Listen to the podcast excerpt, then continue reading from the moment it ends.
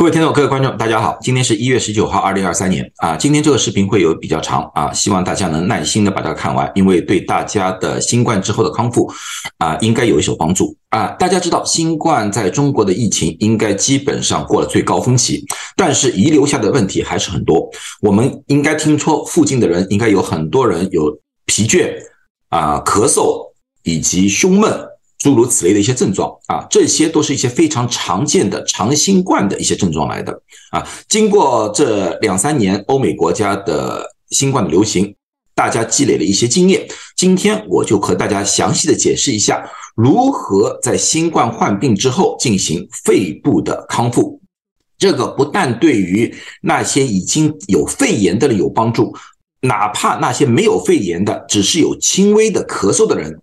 都是有所帮助，这些症状往往会在一个月左右完全好，但是也有一部分的人要有三个月以上才能完全的康复。这个和每个人的体质以及得新冠的时候的症状的严重程度有很大的关系。所以越早进行肺部的康健，那么对于愈后也就会越更越好啊。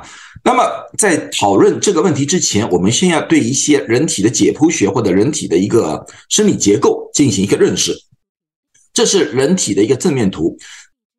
肺部往往说，人家说肺部感染啊，我们胸闷只是和胸腔有关，其实不对啊。人的胸腔和腹腔有一块肌肉叫膈肌，这个膈肌起对呼吸起了一个非常重要的作用，因为当你吸气的时候，这个膈肌就下沉。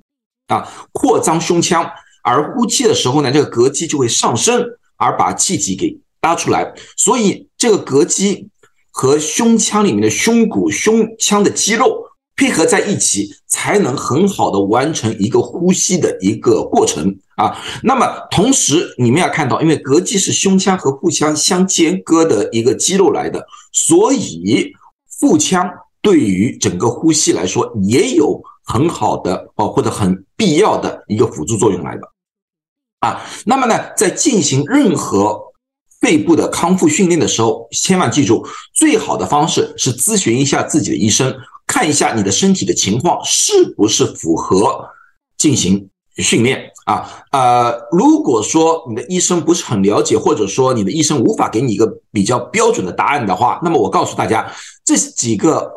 几类患者，我是不建议进行肺部训练的。就是你高烧还没退，低烧没问题，高烧不退，呼吸困难，一直会很很不容易喘气，或者你的血氧一直很低，血氧一直在九十以下，我不是很建议。然后呢，有胸部的疼痛，你不管是呃。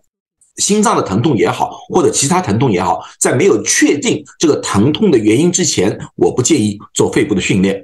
那么，如果说没有这种症状，你进行了这个肺部训练，但是在训练过程当中，你出现以下的症状：第一，就是头晕，特别是昏倒，这个说明你做肺部训练的时候没有做对，而造成了一个缺氧的现象。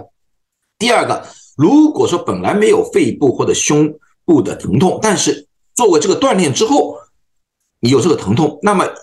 很大的可能性，你做的可能过猛，或者说你做的不正确。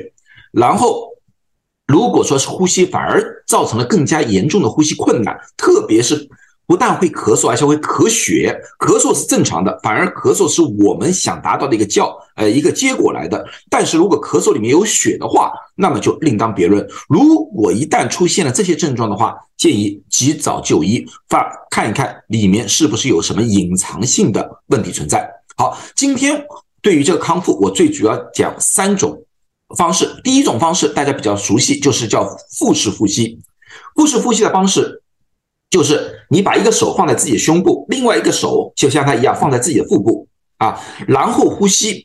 呼吸的时候不用非常强力的吸，也不用强力的呼啊，但是你呼吸的时候胸部不动，但是腹腔要不动。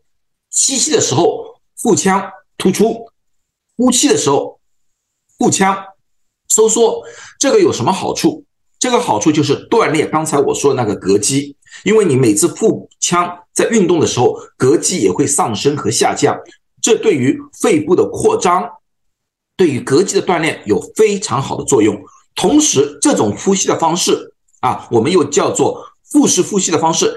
也可以让人放松，因为我们这次发现很多人有很多症状都是由焦虑引起的，而这种呼吸的方式可以使人的肌肉放松下来。这种呼吸方法不一定需要坐着，躺着也可以，啊，站着也可以，都没有任何问题。那么呢，每天呢，我建议大家呢，每一次做五到十分钟啊，然后呢，一天做三次啊，这个呢就会有对大家有很好的帮助。这是第一种方式。第二种方式。我们叫做缩唇呼吸训练。什么叫缩唇呼吸训练？就是说你吸气的时候用鼻腔吸气进去啊，呼气的时候不是正常的呼，而是把嘴抿起来，就像吹口哨一样，像这样。腮帮子不要鼓起来，就这样啊。这个有什么样的好处啊？这个好处就是说，它增加肺部特别气管里面的压力。啊，使气管或者支气管的管壁啊不会塌陷，而更好的把肺部的残留的气体给喷出来。另外，它还有一种祛痰的功效，就是把气管和支气管里面的痰液随着一起弄出来。它一般的情况下，我们建建议就是呼气的时候虽然要抿嘴，但是不需要大力的呼气，就不需要不需要自然为标准，一定要自然。啊，吸进去是自然，呼出来也是自然，只是把呼出去的时间拉长，而呼出去的时候增加一点阻力而已。好，第三种是需要一个器械，这个器械呢，在呃欧美国家呢，我们叫 incentive spirometer，而中文呢，我不清楚这个叫什么啊，一般的翻译呢叫嗅导式的肺活量计，这两种都可以啊，这两种都可以。一般的情况下，你在很多的网购网站上应该可以看到，具体的价钱我不清楚。好，这个东西使用的时候，第一个地方就是我们要有这个吸嘴啊，然后呢，把这个东西呢放在和眼睛平的地方，就是在这个位置上面，然后呢，把吸嘴呢通过吸嘴慢慢的吸气，这个训练最讲究的就是一个慢啊，然后呢，当这些小球上升到一定高度的时候啊，每一个人的肺活量不一样，有些人三个小球都很容易上升，对一些老人可能只能吸气个一个球，没关系啊。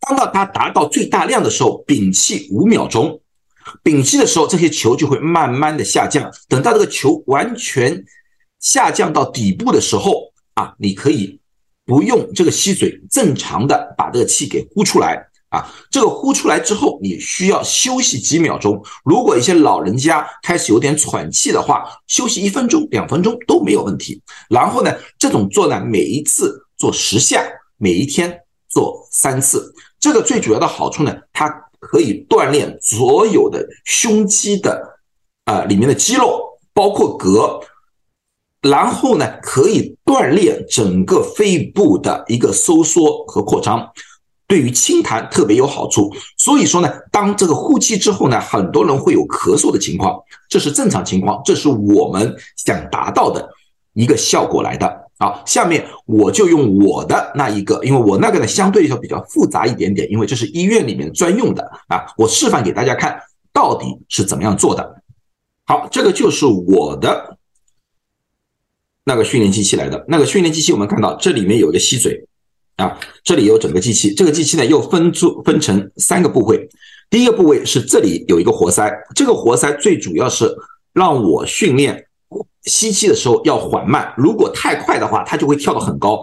它要求是在这个范围之内。那我示范给大家看，如果我缓慢吸气的话是这样子的，啊，这样子。但是如果我吸的太快的话，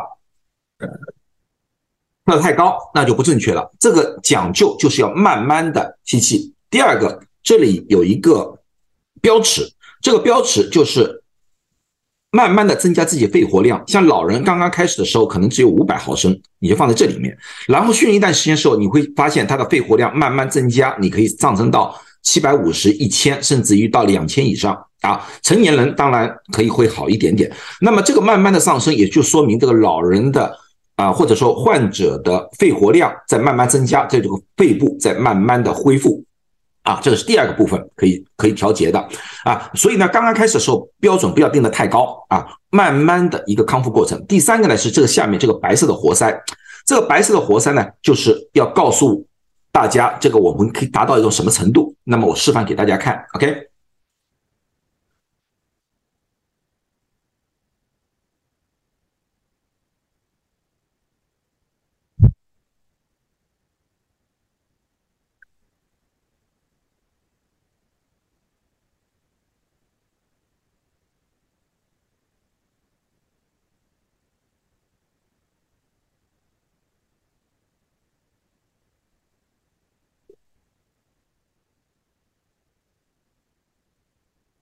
这就是这种东西正常的使用方法。那么每一个东西你买来的东西，它可能有不同的使用的说明。那么你仔细看一下自己的使用说明啊。那么呢，这些这个三个运活动每天做三次啊，你可以分开来做，也可以合在一起做，都可以啊。这个呢，可以很好的有帮助大家恢复肺部功能。